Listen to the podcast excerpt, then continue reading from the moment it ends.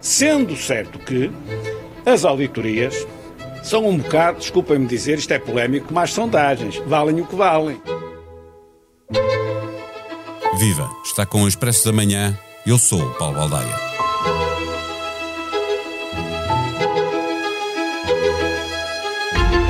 Aproximam-se as eleições e as sondagens ganham um protagonismo que não tarda podemos vir a considerar excessivo.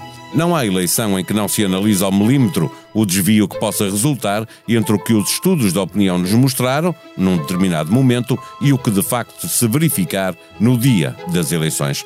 Não ficam gastas as palavras que nos dizem que as sondagens valem o que valem, porque elas não substituem o resultado nas urnas, por mais que muitas vezes, na relação jornalistas, comentadores, público em geral, fique a sensação de que é disso que estamos a tratar. Quem as faz não se cansa de nos avisar que elas medem intenções e não comportamentos. Mas os profissionais da área também admitem que há métodos de trabalho que talvez tenham que ser alterados. Se as sondagens ficam longe do resultado eleitoral, é claro que alguma coisa correu mal.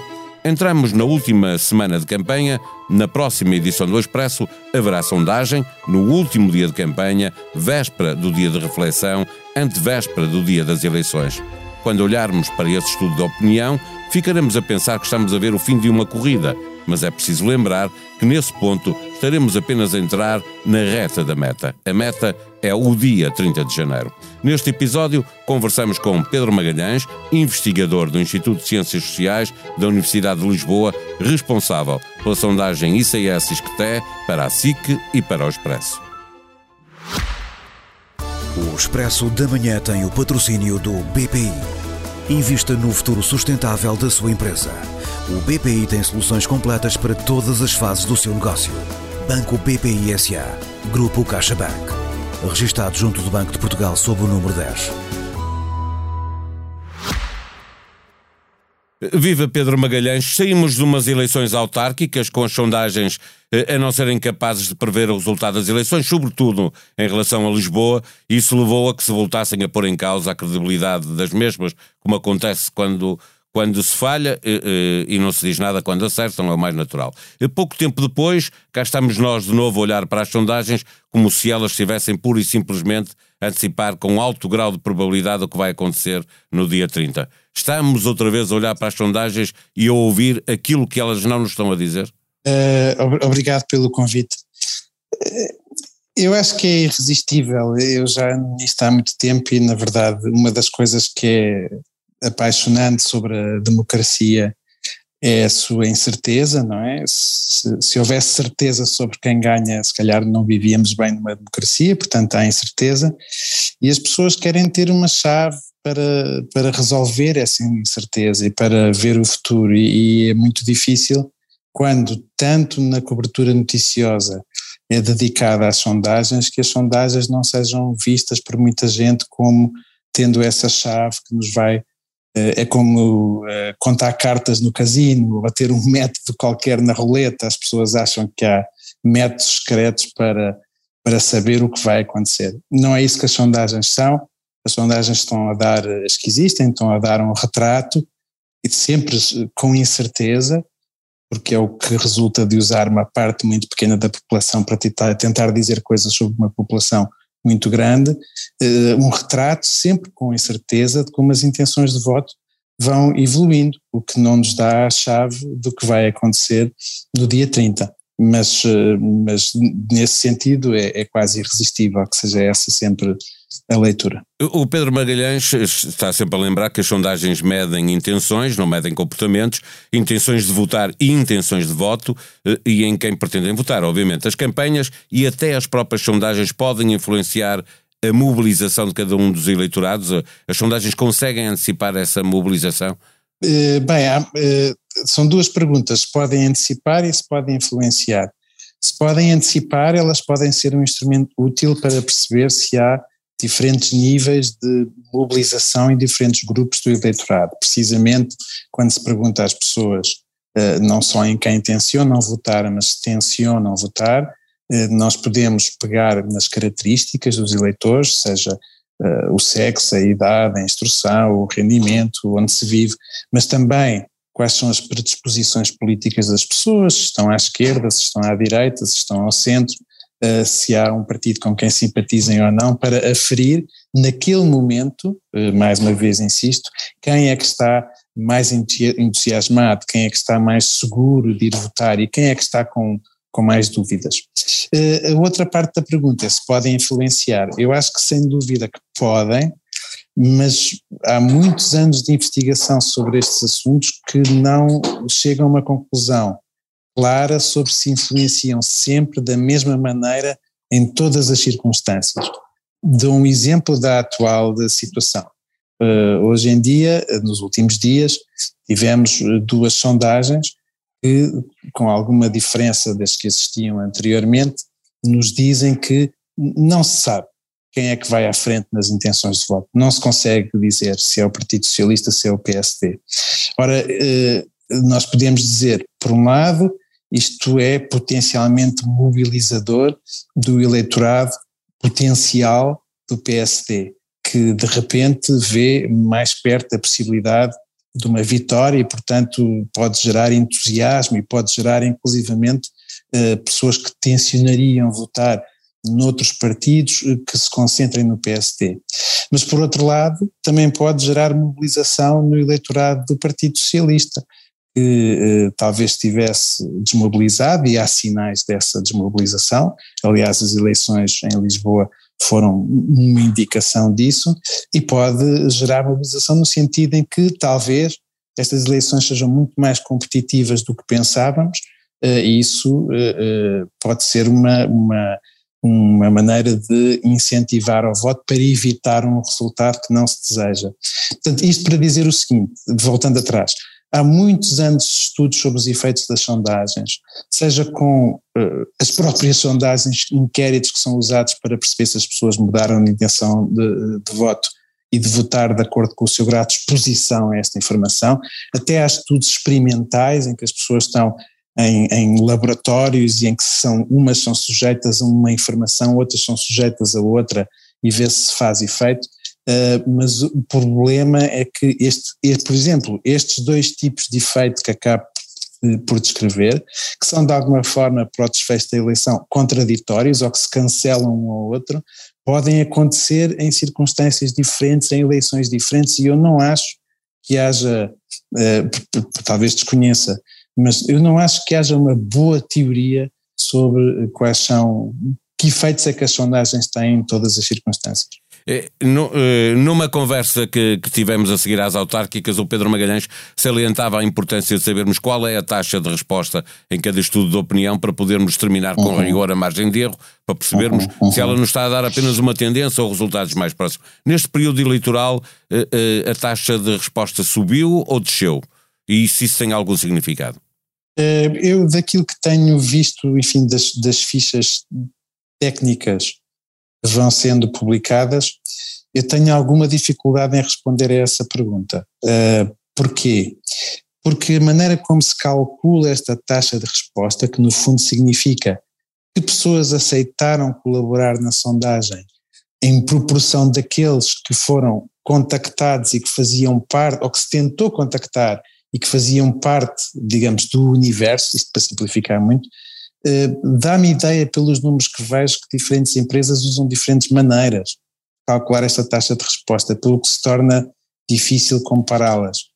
Eh, a Associação Americana de, de, Investigação de Estudos em Opinião Pública até tem uns fecheiros em Excel e várias maneiras de, normas sobre como calcular estas coisas, mas a, a, ideia que me fica é, que nem todas as empresas adotam o mesmo tipo de, de algoritmo, portanto torna-se difícil comparar entre elas e comparar com o passado, devo dizer. Isso leva-me para outra pergunta. Eh, os agregadores que combinam os resultados de diferentes sondagens eh, são um instrumento credível ou tendo em conta aquilo que diz sobre, por exemplo, eh, a taxa de resposta, eh, aumentam a, a, probabilidade de acertarmos o resultado ou não há um ganho significativo por estarmos a, a juntar uh, estudos com diferentes métodos de trabalho? Eu acho que há potencialmente um ganho dentro dos limites que estes instrumentos têm, ou seja, é sempre melhor nós termos um retrato do, de um conjunto do que teremos um retrato parcial. Uma sondagem em si mesma, uma sondagem concreta, usa um determinado método de construir uma amostra, de inquirir as pessoas, tem dimensões diferentes, umas maiores, outras menores, as das amostras, e, e, e claro, como o próprio termo indica, a ideia de erro aleatório, ou seja, quando inferimos da amostra para a população, temos uma margem grande de incerteza, uma sondagem sozinha eh, pode cair num intervalo que seja longe, que esteja longe, ou num valor que esteja longe daquilo que é o valor real das preferências das pessoas, valor real esse que infelizmente nunca vamos ter acesso no momento em que a sondagem é feita, porque estamos precisamente a usar uma amostra.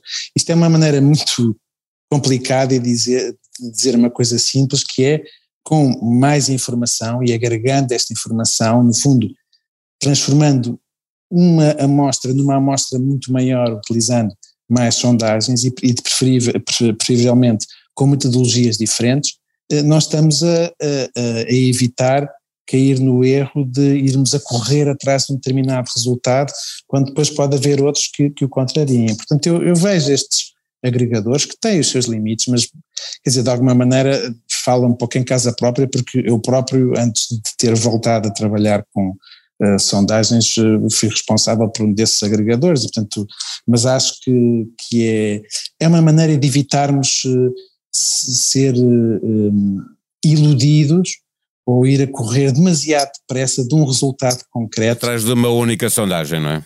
Exatamente. Pedro, nas autárquicas não houve sondagens do Instituto de Ciências Sociais e do Escoté para o Expresso e para a SIC na última semana de campanha, eh, mas desta vez vamos ter.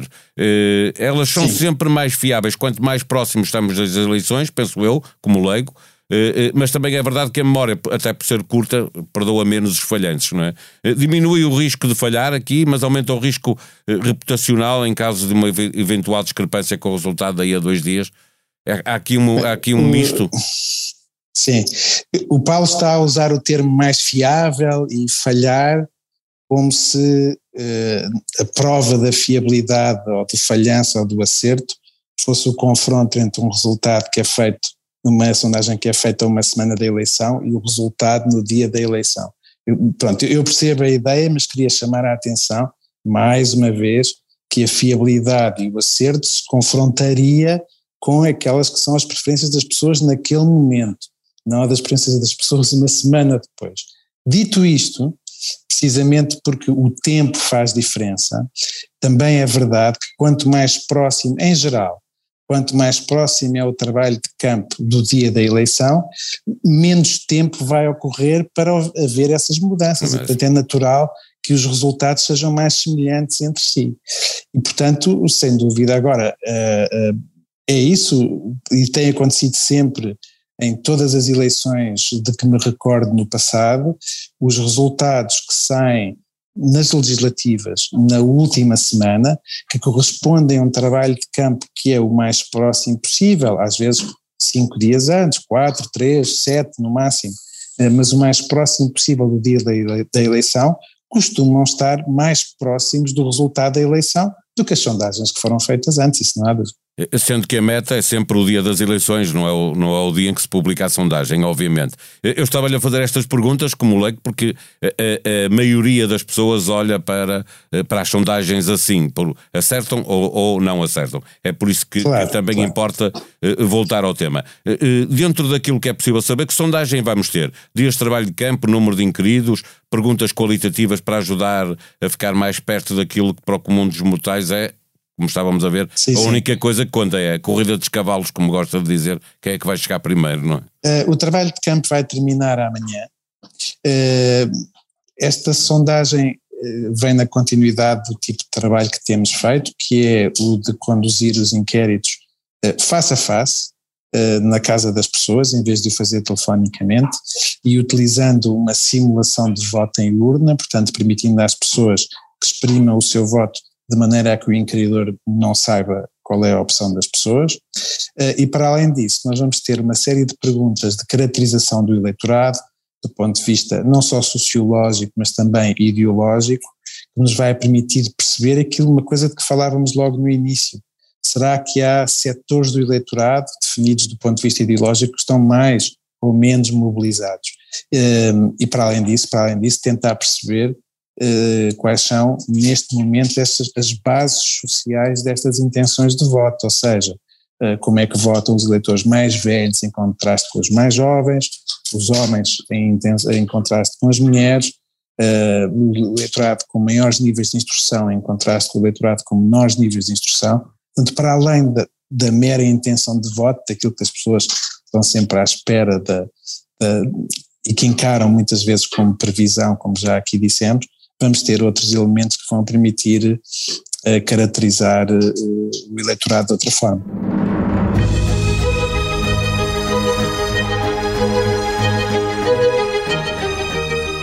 Em expresso.pt encontra a reportagem dos jornalistas do Expresso na volta a Portugal com os diferentes candidatos. O último fim de semana de campanha já passou e os partidos deram tudo por tudo para mobilizar o seu eleitorado.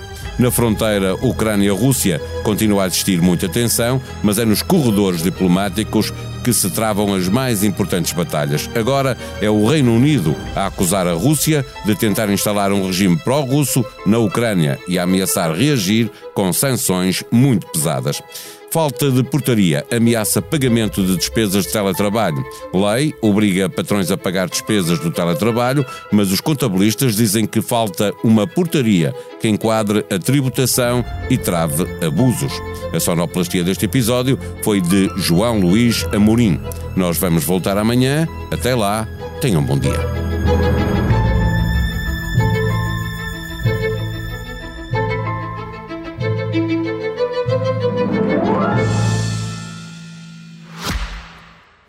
Expresso da Manhã tem o patrocínio do BPI. Invista no futuro sustentável da sua empresa. O BPI tem soluções completas para todas as fases do seu negócio. Banco BPI SA. Grupo CaixaBank. Registrado junto do Banco de Portugal sob o número 10.